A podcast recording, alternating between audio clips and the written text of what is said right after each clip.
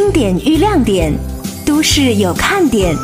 经典时光机，现在出发。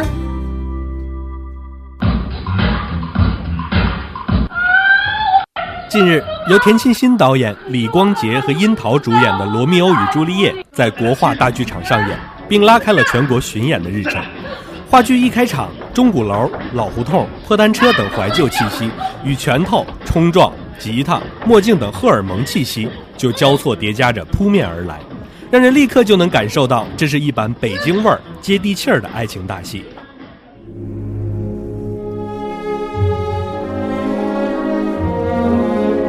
现在听到的是柴可夫斯基作曲的《罗密欧与朱丽叶》幻想序曲。这个意大利的民间故事，自从被莎士比亚改写成戏剧，自1595年问世以来，让世界各国的艺术家着迷，被反复改成歌剧、音乐剧、芭蕾舞剧、话剧、电影等各种艺术形式了。今年是莎士比亚诞辰450周年，就在这个四月，《罗密欧与朱丽叶》的故事会继续以原版英语剧、形体剧等多种形式，继续在北京轮番上演。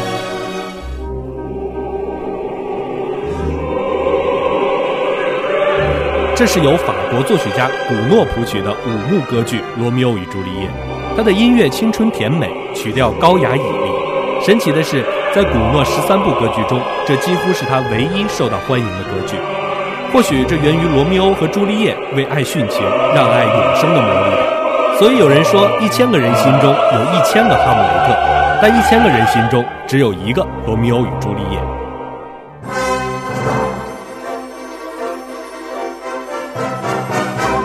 这是古诺歌剧中最著名的乐曲《朱丽叶》的圆舞曲。漂亮又果敢的朱丽叶与罗密欧的相识，恰恰就开始于一场舞会。这个《朱丽叶》的圆舞曲之所以流传广泛，有个很重要的原因，就是它把两位主角的文学故乡——意大利的维罗纳，古典又欢愉的气质给表现出来了。在维罗纳城北，至今还保留着朱丽叶的故居。世界各地的游客都愿意登上罗密欧常爬的那个阳台，想象自己也能为了爱情跋山涉水。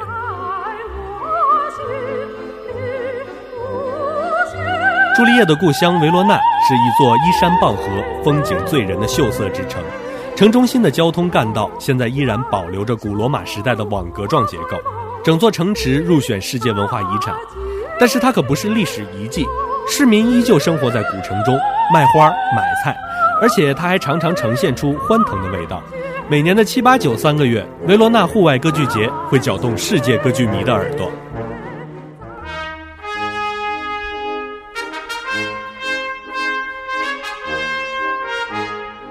这是意大利歌剧大师威尔第的《阿依达》。时光闪回到一九一三年的夏天，为了庆祝威尔第诞辰一百周年。意大利决定在这个仅次于罗马的全国第二大斗兽场举办一个音乐节。一百年后的今天，维罗纳这个古城已经成为全球最知名的露天歌剧院，几乎所有能称为伟大的歌剧家都在这儿唱过。或许是因为这里既有爱之美，也有乐之美吧。